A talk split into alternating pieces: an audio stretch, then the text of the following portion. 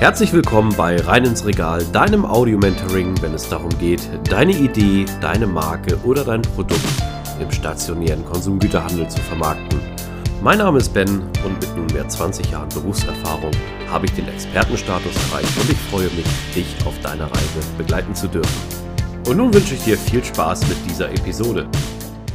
Bestimmt hast du es auch schon mal erlebt. In unserem Alltag laufen die Gespräche, die wir so im Verkauf haben oder im Vertrieb, oder grundsätzlich mit Menschen nicht immer so, wie wir sie erwarten. Wie soll das auch gehen? Wir Menschen sind dynamische Wesen und vor allen Dingen Individuen. Und das ist ja auch das Schöne, sonst würde ja alles nach einem gewissen Drehbuch ablaufen. Umso wichtiger ist es, nicht nur auf sein Gegenüber einzugehen, sondern auch stets die richtige Antwort parat zu haben und mit wirklich Ruhe, Klarheit und vor allem Gelassenheit an die Themen ranzugehen. Freu dich auf die Inhalte in dieser Episode, denn wir werden hier einmal über das Thema Einwandbehandlung und auch Rückargumentation sprechen. Nun, bei der Einwandbehandlung geht es natürlich um die Thematik, dass du dich vielleicht ungerecht behandelt fühlst oder auch missverstanden fühlst. Dabei musst du das eigentlich gar nicht, denn es geht im Kern ja stets um die Sache. Da wir Menschen aber natürlich dynamische, emotionale Wesen sind, kann es immer wieder passieren, dass einer der Gesprächspartnerinnen oder Gesprächspartner abdriftet in jeweils die emotionale oder zu sachliche Ebene. Und genau hier kommst du ins Spiel.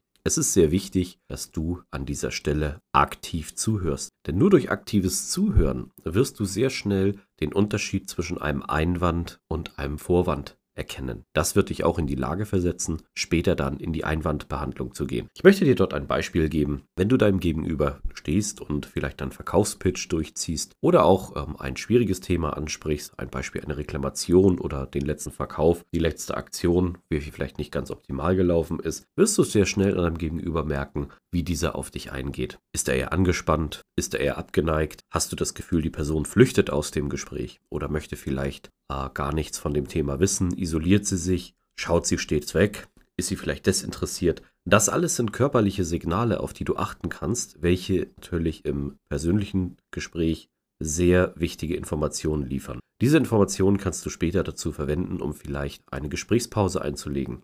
Wenn du das Gefühl hast, dass dein Gegenüber flüchtet, dann bringt es nichts, deinen Stiefel weiter durchzuziehen. Sicher wirst du mir dort zustimmen, wenn du so eine Situation schon mal hattest, dass das eher in der Praxis kontraproduktiv ist. Umso wichtiger ist vielleicht ein tiefer Atemzug, einfach innerlich bis drei zu zählen und zu reflektieren, in welcher Situation befinden wir uns gerade. Sind wir auf der emotionalen gleichen Ebene, sind wir auf der sachlich gleichen Ebene oder driften gerade unsere Gespräche komplett ab? Nun, da gibt es einige Tricks, wie du aus den Bereichen rauskommen kannst und da möchte ich gerne jetzt einmal mit dir einsteigen. Wenn du Einwände hast oder befürchtest, dass dein Gegenüber dich nicht ganz verstanden hat, stell doch mal die gewissen Fragetechniken. Du kannst zum Beispiel mit einer gewissen Isolationsfrage, nennt man das, einen Zeitgewinn durchführen. Durch die Isolationsfrage hast du halt die Möglichkeit, dass du ihn kurz aus dem Gespräch rausholst, den Ansprechpartner oder die Ansprechpartnerin, und vielleicht über ein anderes Kernthema sprichst. Das sollte natürlich sehr subtil, charmant und auf die Situation passend eingestreut sein und nicht als Limiter sozusagen dastehen, dass die Person das natürlich auch nicht unbedingt merkt. Wenn du diese Isolationsfrage gestellt hast und die Person aus seinem Alltag oder ihrem Alltag rausgeholt hast oder aus dem Gesprächsablauf, wirst du auch eine Möglichkeit haben, nochmal tiefer auf den Einwand reinzugehen. Ich möchte dir ein Beispiel geben. Du hast eine tolle Marke oder ein tolles Produkt, was du deinen Kunden oder deinen Kunden anbieten möchtest. Und in dem Moment hast du das Gefühl, dass dein Gegenüber gar nicht so interessiert ist. Hier kannst du natürlich den Einwand lockern, indem du die Isolationsfrage stellst und fragst, bist du oder sind sie noch bei mir? Das gibt einen gewissen Unterbrecher und lässt die Person gegenüber natürlich auch aktiv erschrecken. Du möchtest das natürlich sehr subtil und charmant sein. Ähm, wenn die Person natürlich antwortet, nein, ich bin nicht bei Ihnen, ich muss auch jetzt weiter, ich habe keine Zeit, dann ist das auch wieder ein Vorwand. Im Grunde genommen hast du dann auch schon eine Antwort bekommen, dass äh, die Person an deinem Verkaufspitch nicht unbedingt interessiert ist. Da wir uns aber in dieser Folge speziell um Einwände und Vorwände kümmern wollen, ist es wichtig herauszufinden, warum denn dieser Einwand besteht. Ist das Angebot von dir vielleicht nicht optimal? Das kannst du auch wieder mit einer gewissen Verständnisfrage klären. Versuche während des Gesprächs immer wieder Verständnisfragen einzubauen. Und das Gute in Gesprächen, wenn du ein guter, aktiver und aufmerksamer Zuhörer oder Zuhörerin bist, ist, dass die Antworten schon vorgelegt werden. Du musst es dann nur einfach in deine eigene Story wieder verpacken und deinem Gegenüber sozusagen bestätigen. Über dem Weg hast du natürlich die Möglichkeit, dann einen gewissen Überzeugungsgrad beziehungsweise auch einen Grundargumentationsgrad auf gleicher Ebene zu erzeugen, welches dein Gegenüber auch versteht. Ich möchte dir dazu ein Beispiel geben. Es geht wieder um ein Produkt, was du vorstellen möchtest und dein Gegenüber sagt als Einwand, ja, der Preis passt nicht, das wird hier nicht gekauft. In dem Moment kannst du natürlich sofort kontern und sagen, doch, das wird hier gekauft, das äh, müssen Sie mir glauben. Das wird aber nichts bringen, weil die Person grundsätzlich nicht davon überzeugt wäre. Hier kannst du aus Informationen des vorangegangenen Gespräches Themen einbauen, die hier vielleicht wichtig sind. Nehmen wir ein Beispiel, der die Marktleiterin oder der Marktleiter in dem Fall hat einen Einwand, weil vielleicht eine kaufkraftarme Zielgruppe dort besteht und nicht unbedingt kaufkraftstark ist. Wenn du das mit einbaust in deine Argumentation, kannst du das Ganze natürlich umdrehen und sagen, hören Sie, Sie haben doch bestimmt auch ein Interesse daran, dass Sie Ihre kaufkraftarme Gruppe irgendwann mal in eine kaufkraftstarke umwandeln. Also müssen Sie auch dementsprechend die Produkte anbieten, die relativ hochwertig sind. Und schon passiert das Ganze auf einer anderen Ebene. Jetzt aber auch nochmal eine Frage, welcher Einwand steckt denn hier hinter? Der Einwand des Käufers sozusagen ist konkret dieser, dass dieser die Angst hat, auf der Ware sitzen zu bleiben. Und hier musst du natürlich schauen, dass du dementsprechend durch aktives Zuhören vorab auch das Angebot so stellst, dass vielleicht dieses Risiko gar nicht gegeben ist. Vielleicht kann man die Bestellmenge anpassen oder man erhöht den Bestellrhythmus. Es gibt vielleicht gewisse Aktionen, die du durchführen kannst.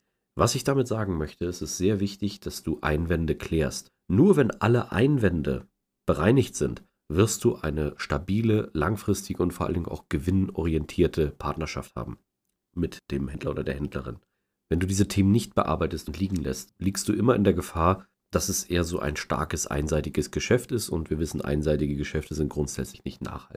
Nun, diese Phasen der Einwandbehandlung, die sind sehr breit. Ich werde dir auch gleich weitere Be Beispiele geben. Grundsätzlich musst du natürlich erstmal erkennen, was ist ein Einwand und ein Vorwand.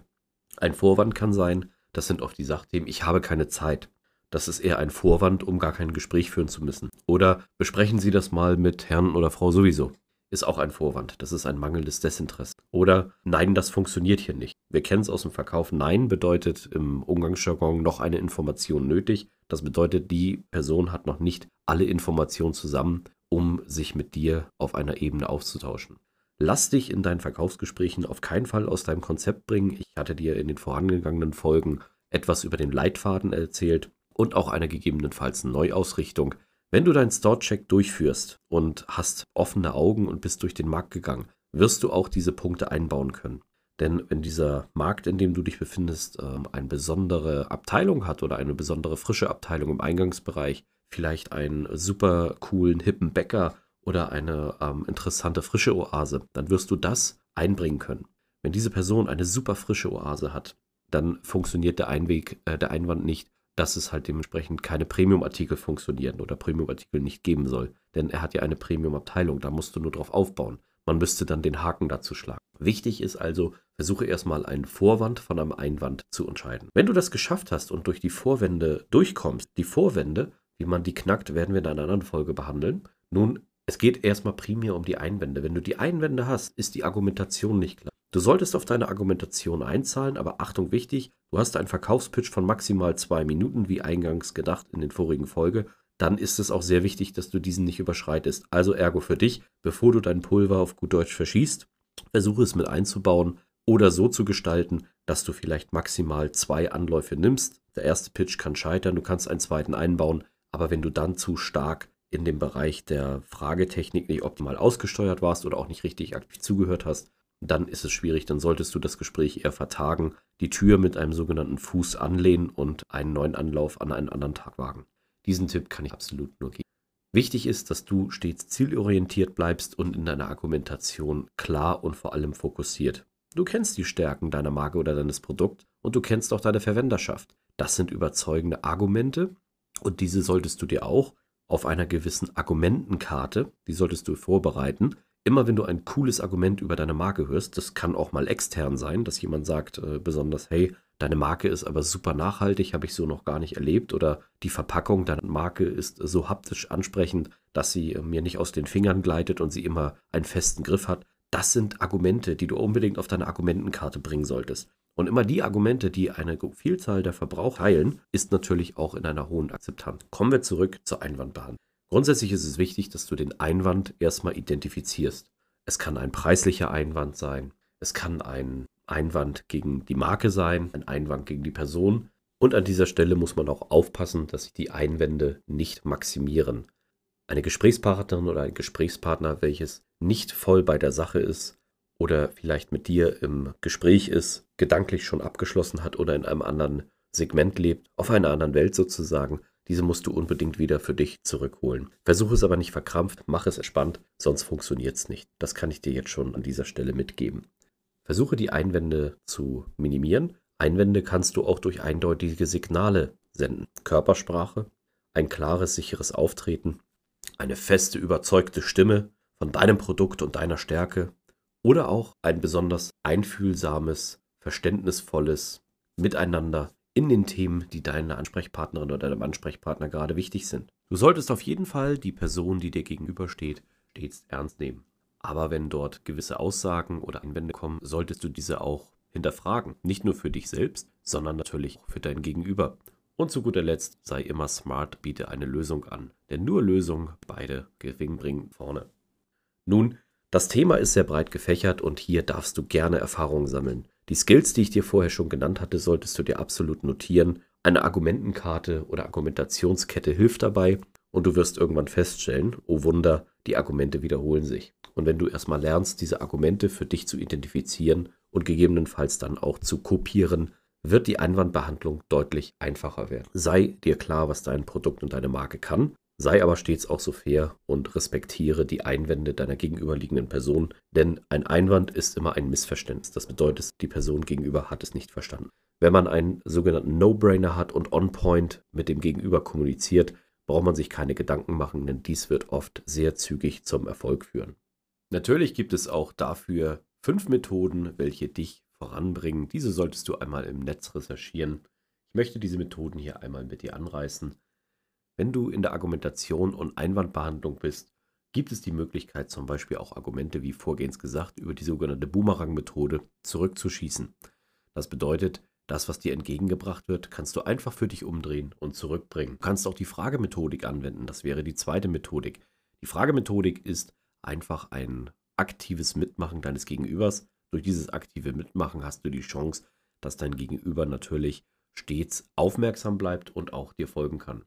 Bei den preislichen Einwänden kannst du den Preiseinwand bringen. Stell es in gewisse Verhältnisse. Ratifiziere und klassifiziere es. Oder aber die nächste Methode wäre die Vergleichsmethode. Die passt auch zur Preismethode.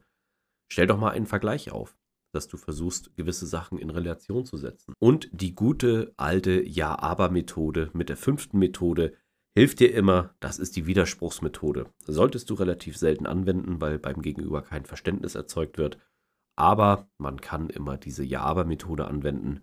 Ja, aber ich habe dir das doch gesagt. Als Beispiel. Na, das sind dann solche Themen, die vielleicht uns weiterbringen und dich auch voranbringen. Kommen wir in der nächsten Folge zu einem sehr spannenden Thema und dieses ist die Abschlusstechnik. Abschlusstechniken sind so wichtig, denn wenn man sich in den Einwänden klar ist und diese ausgeräumt hat, und eine klare Überzeugung mit einer Verständnisquittung bekommt, dazu gehe ich später darauf ein, wirst du den Anfang eines wunderbaren Geschäftsverhältnisses leben und auch noch zusätzlich die Möglichkeit haben, gute nachhaltige Geschäfte zu tätigen und vor allem auch gute Verkäufe zu erzielen. Sei hier auf jeden Fall gespannt auf die nächste Episode.